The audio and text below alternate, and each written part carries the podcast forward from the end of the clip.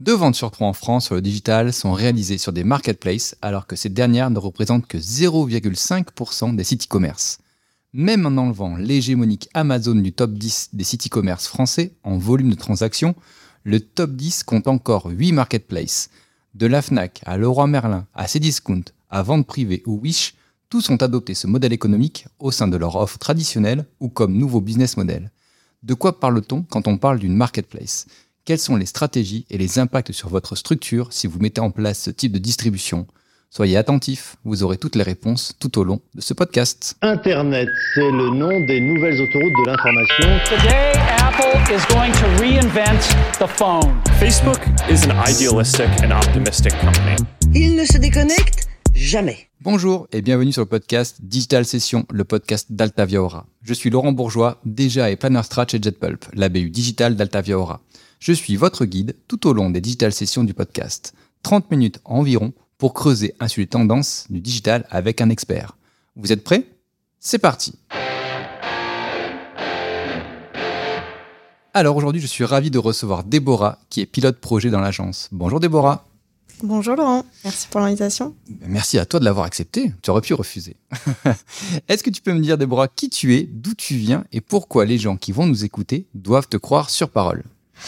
Alors, je suis Déborah Caraco, pilote projet chez JetPulp. Et on doit me croire sur parole, euh, puisque les marketplaces me suivent depuis un petit moment maintenant. Euh, j'ai essayé de monter ma marketplace euh, en étant étudiante en parallèle de mes études dans le domaine du RH et du web, pour la mise en relation euh, dans le B2B. En parallèle de ça, du coup, j'ai écrit mon mémoire d'études sur les marketplaces B2B. J'ai, après ça, euh, un petit échec entrepreneurial. Je me suis retournée vers le salariat et j'ai intégré donc Wizaplace, qui est un éditeur de logiciels SaaS de marketplace. Mhm. Et j'ai rejoint JetPulp euh, en juin dernier en tant que pilote projet un parcours marketplace euh, addict, on va dire. C'est ça. Super, merci beaucoup euh, Debo pour cette, euh, cette présentation. J'ai une dernière question un peu plus off pour toi. J'aimerais que tu puisses nous partager la dernière actu digitale que tu as vue et qui a créé chez toi un, effet waouh. Alors, on a beaucoup parlé de neurotechnologie, mmh. les objets un peu qu'on voit dans Black Mirror, les implants connectés au cerveau, les puces, etc. Euh, c'est plus que des prototypes. Aujourd'hui, il y a euh, Mark Zuckerberg, euh, Jeff Bezos qui sont en train de sortir des produits. Et ce qui m'a marqué, c'est que le Chili est le premier pays à avoir un projet de loi pour protéger nos cerveaux, pour protéger notre notre intelligence et notre intégrité. Et je trouve que c'est aussi prioritaire et aussi important que de développer ces technologies qui vont certainement nous aider, mais il faut mettre les limites. La réglementation euh, en, parallèle de l'évolution technologique. Effectivement, c'est assez, euh, assez prioritaire. Merci beaucoup, Debo, d'avoir joué le jeu. Euh, je te propose qu'on rentre dans le sujet. Tu es prête? C'est parti. Allez, c'est parti. Alors tout d'abord, la première question, on va pas commencer par un peu du basique, peut-être pour toi, mais pour nos auditeurs, c'est important aussi de, de partir de ce point-là. Est-ce que tu peux nous expliquer ce qu'est en fait une marketplace? Bien sûr. Alors une marketplace, si on traduit mot pour mot, c'est une place de marché donc, faut vraiment s'imaginer euh, la place de marché du village où on a des vendeurs, des acheteurs et un lieu où on peut se rencontrer. Euh, c'est une relation tripartite du coup, qui est digitale pour le coup, euh, en ligne, où on va avoir un opérateur qui met en place toute la logistique, toute l'infrastructure, un site web, euh, pour que les vendeurs qui vont proposer leur catalogue et les acheteurs puissent se rencontrer et donc avoir euh, des paniers multivendeurs. C'est-à-dire que sur mon panier, euh, mm. C'est la grosse différence avec un e-commerce. Je vais pouvoir ajouter des produits de plusieurs vendeurs et payer en une seule fois. Ouais, donc effectivement, c'est l'analogie avec le, marché du village est assez logique, hein, c'est assez clair. C'est effectivement l'endroit, le, le, l'endroit où il y aura un acte d'achat par différents différents vendeurs. Est-ce que euh, aujourd'hui, tu peux nous donner des exemples de marketplace parce que bah, effectivement, on connaît tous euh, Amazon qui qui a euh, ce modèle de distribution qui n'est d'ailleurs pas le modèle de distribution unique d'Amazon. Amazon a aussi ses propres produits qu'il vend en, direct. Mais est-ce que tu peux nous donner des exemples de ces de, ce mode de, fonctionnement aujourd'hui? Ouais, alors quand on se met à réfléchir, il y a plusieurs familles de marketplace, il y a plusieurs typologies. Mm-hmm. Déjà, il y a les marketplaces B2B et il y a les marketplaces B2C. Et au sein de ces grosses familles de marketplace, il y a encore des sous-niveaux. Côté B2C, on a bah, ceux que tu as cités, Amazon, euh, ceux qu'on consomme tous, Ouais. euh, même parfois sans s'en rendre compte. Des fois, on achète sur des marketplaces sans se rendre compte qu'on est sur une marketplace et qu'on n'achète pas chez La Redoute, par exemple. Ouais, été le cas notamment à la Fnac quand ils ont lancé leur marketplace. Au début, ils le cachaient un Totalement. peu. que C'était pas eux qui, le, qui vendaient C'est directement. une stratégie. Ouais. Après, on a donc euh, dans toujours dans le B2C des marketplaces de contenu qu'on utilise tous, qui sont parfois des réseaux sociaux. Euh, dans la définition de la marketplace, le propriétaire de la marketplace ne dispose pas des produits qui sont en vente euh, sur la marketplace. Et donc, on se rend compte que, par exemple, bah, Spotify est une marketplace. On n'est pas propriétaire des bandes son et des musiques qui sont sur, euh, sur la plateforme. Donc, on a des marketplaces de contenu comme YouTube, Wikipédia. Et ensuite, il y a les marketplaces de services qu'on utilise tous, Uber. Ouais. pareil, Uber met à disposition l'infrastructure, met à disposition l'application, mais ne, ne dispose pas et n'emploie pas euh, tous les chauffeurs. Ouais, c'est, en fait, ce qui est, c'est intéressant, c'est de, de dire que effectivement, ce sont des, euh, ce sont des endroits qui pourraient mourir très facilement si, euh, bah, en fait, ils n'avaient pas de vendeurs. C'est-à-dire que, bah, typiquement, ou de, de gens qui feraient le service. Donc, typiquement, Uber, c'est ce cas-là. C'est euh, bah, Uber sans chauffeur, euh, ça sert plus à rien. Quoi. Ils peuvent pas assurer euh, pour l'instant, puisque je crois que le, leur objectif c'est d'avoir les véhicules autonomes derrière, mais euh, ils peuvent pas en fait euh, assurer le service s'ils n'ont pas quelqu'un. C'est ça. Airbnb sans, sans propriétaire, euh, on n'aurait plus d'offres. Enfin, ça, ça, marche dans tous les cas. Et ensuite, dans la partie B2B, on a plein de marketplaces qui sont un peu plus... euh, bah, c'est le B2B, donc un peu moins ouvertes, Mhm. souvent fermées.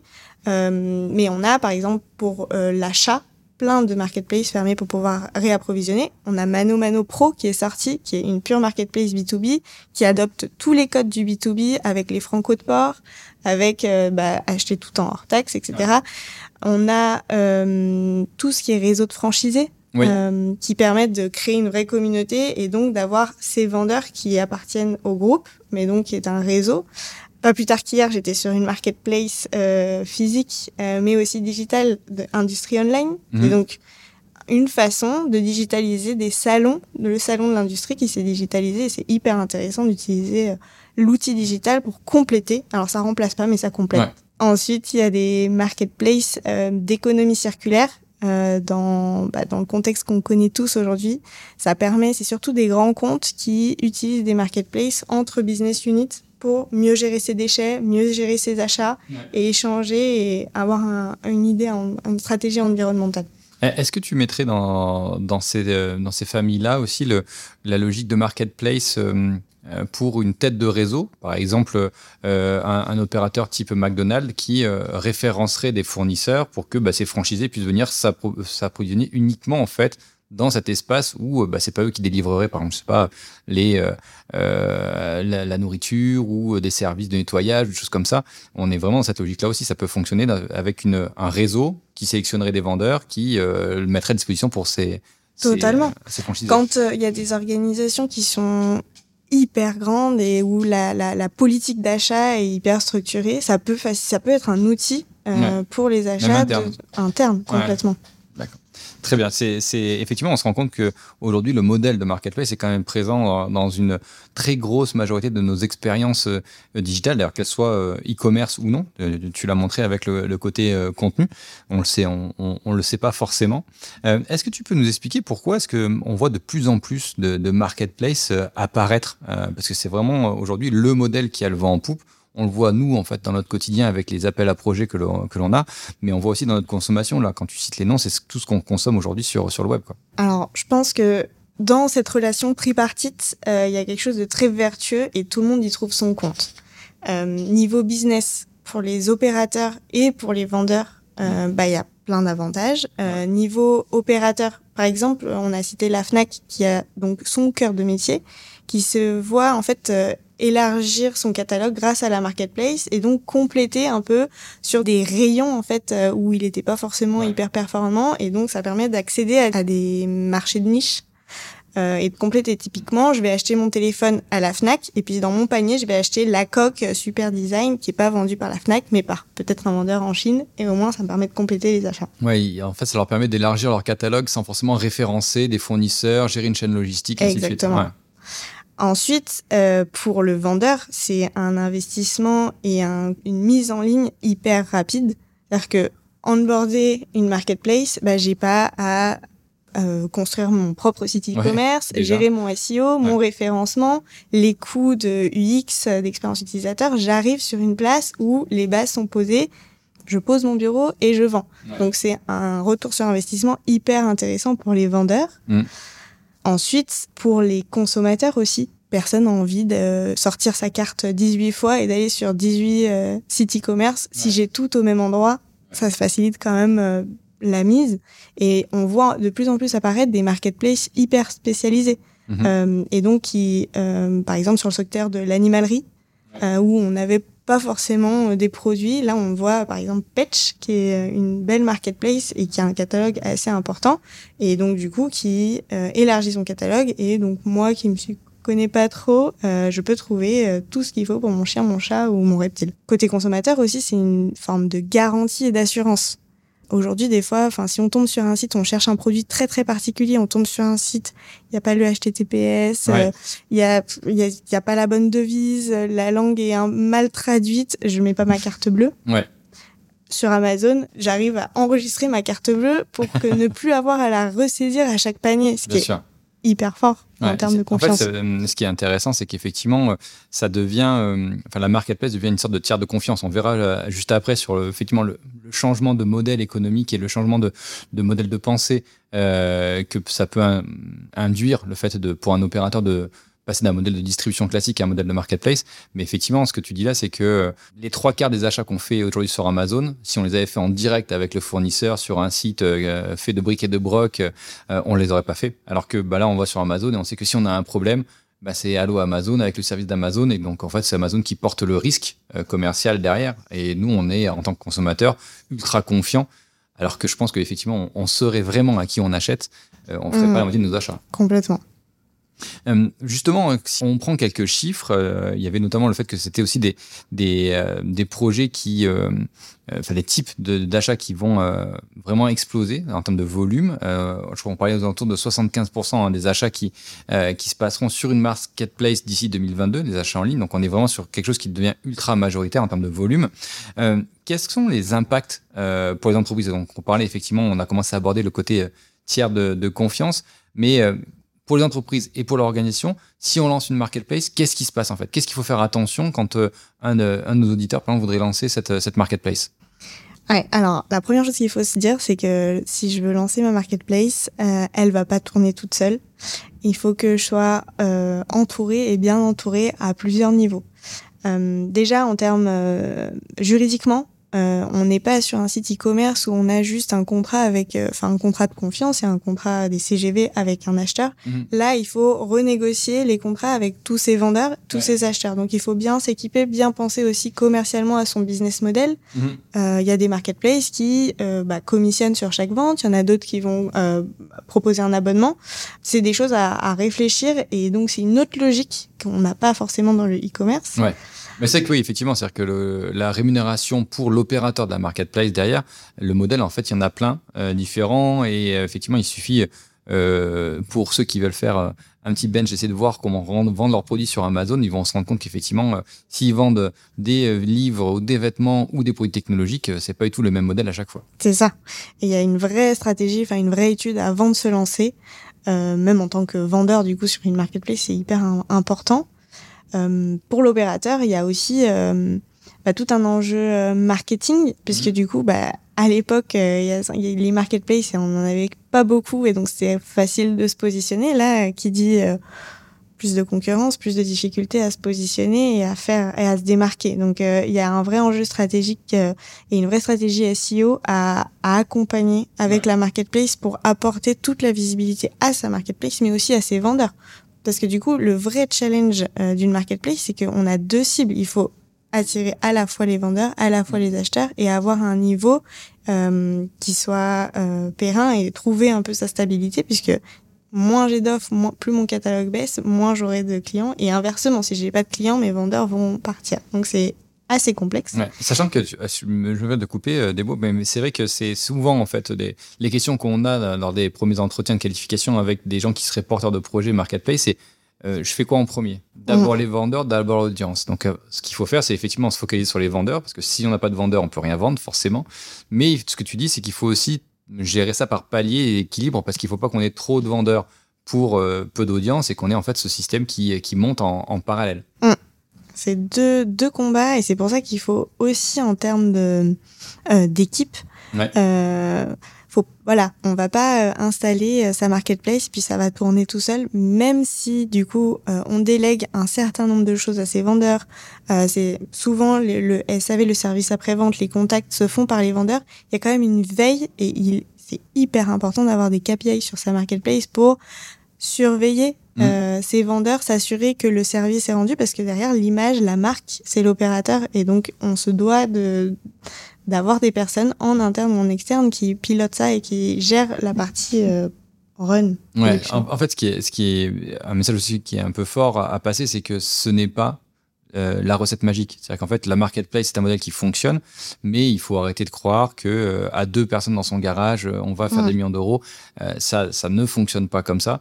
Et euh, ce sont aussi des modèles qui sont euh, euh, très gourmands en énergie euh, à développer, mais aussi en, en investissement, parce que pour pouvoir faire une marketplace, on est sur des sites e-commerce qui sont complexes. Mm. Beaucoup plus complexes que si je voulais faire un site e-commerce classique, euh, sortir un PrestaShop ou sortir une marketplace. On n'est pas du tout sur le même, euh, le même, euh, le même investissement.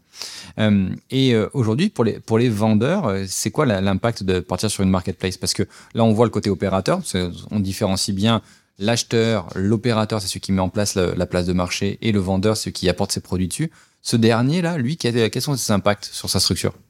Pour le vendeur, il y a plusieurs choses. Déjà, il faut établir euh, sa stratégie euh, de distribution. Euh, Mhm. Comme si on était dans un marché physique classique, il faut choisir ses marketplaces, étudier, négocier avec chaque marketplace euh, les, la part et l'investissement qu'on a à, à, à se lancer sur cette marketplace-là.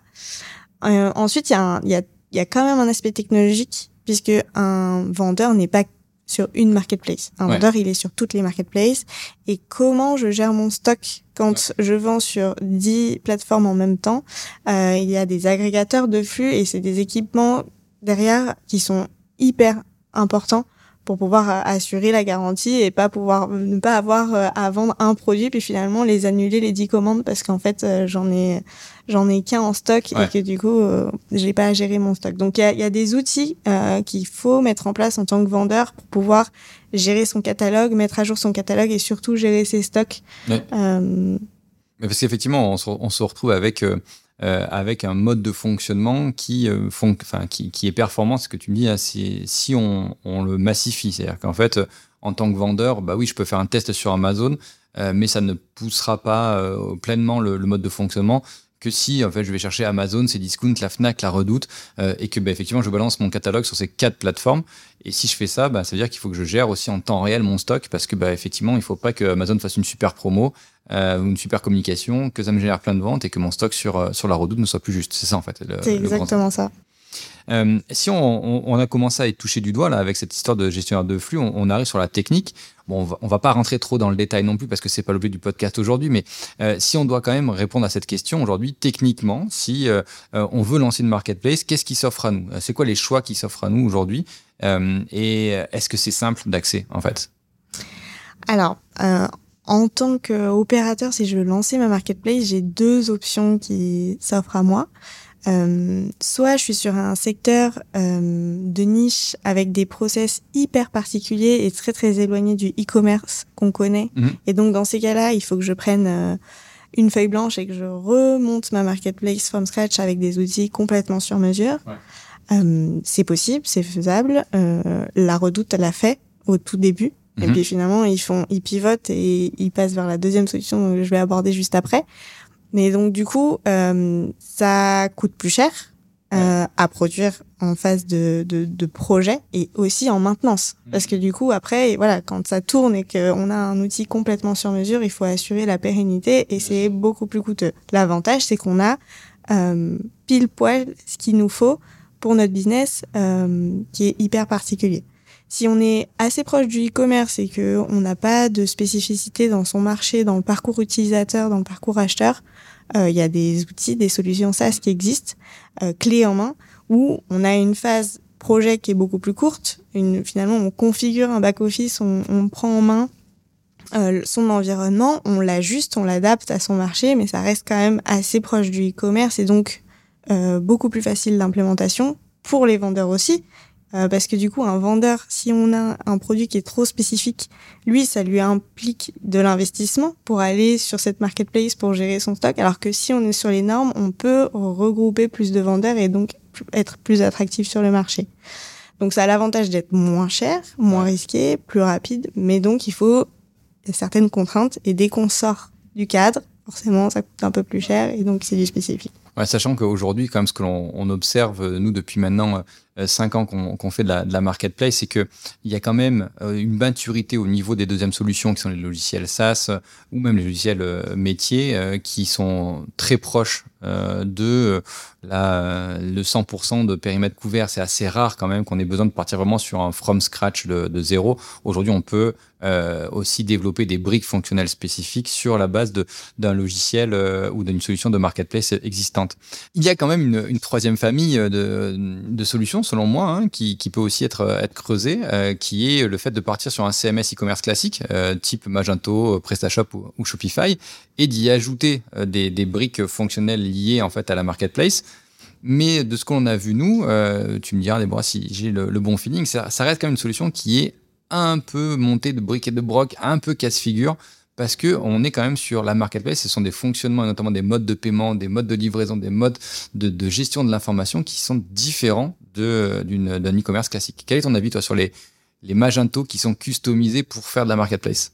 Euh, j'ai à- peu près le même avis que toi. Euh, c'est vrai qu'on a eu euh, dans ma précédente vie euh, euh, chez WizAplace récupéré justement des clients qui étaient déçus parce que du coup Magento, enfin les outils, les CMS que tu as uti- que tu as cités sont des CMS de e-commerce pur. Donc on va pas retrouver toute cette partie de panier multivendeur, gestion des commissions, dispatch, euh, qui à qui combien je gagne moi en tant qu'opérateur, combien je déverse à mes vendeurs, etc. Donc ça complexifie énormément de choses et ensuite ça devient, on, on, on s'arrache les cheveux parce que du coup, à accumuler des surcouches et des surcouches de solutions de contournement, euh, ça va faire l'affaire un temps. Ça va être rapide à mettre en place au début, et puis dès qu'on va prendre du volume, ça va se complexifier, on va arriver face à un mur, et là c'est douloureux pour des entreprises de devoir migrer. Donc c'est hyper important d'anticiper toutes ces questions et de bien se poser les questions, d'être accompagné pour pouvoir faire le bon choix technologique. On, on va creuser un, tout petit peu, on va faire appel à, un ami, on va passer un coup de téléphone. C'est une première euh, au niveau du podcast. On va appeler Eric Deco-Albert de chez WizAplace, qui est Pre-Sales Director. Euh, bonjour Eric, Euh, je, on t'appelle pour une petite question. Euh, On est en train d'enregistrer un podcast sur les, marketplaces et on aimerait avoir ton, ton avis à toi euh, au niveau d'éditeurs tels que, WizAplace. Quel est le, les points, quels sont les points en fait à à surveiller euh, quand on veut choisir sa solution technique, quand on est un client aujourd'hui Tout d'abord, je tiens à rappeler qu'il est essentiel de commencer par bien préparer son projet d'un point de vue business et ce, avant même de rechercher une solution technologique pour créer sa plateforme. Il s'agit principalement d'établir son business plan euh, en fonction des vendeurs que l'on veut recruter, euh, des typologies de clients que l'on veut cibler, de la proposition de valeur que l'on veut mettre en avant. Il s'agit d'une véritable stratégie business. D'ailleurs, WeJaPlace a choisi de proposer un accompagnement sur mesure de ses clients sur ces thématiques, permettant une optimisation de leurs chances de succès, et cela grâce à notre pôle Business Consulting. Une fois que ces éléments sont posés et clairs, le porteur de projet peut alors se tourner vers le choix de sa solution.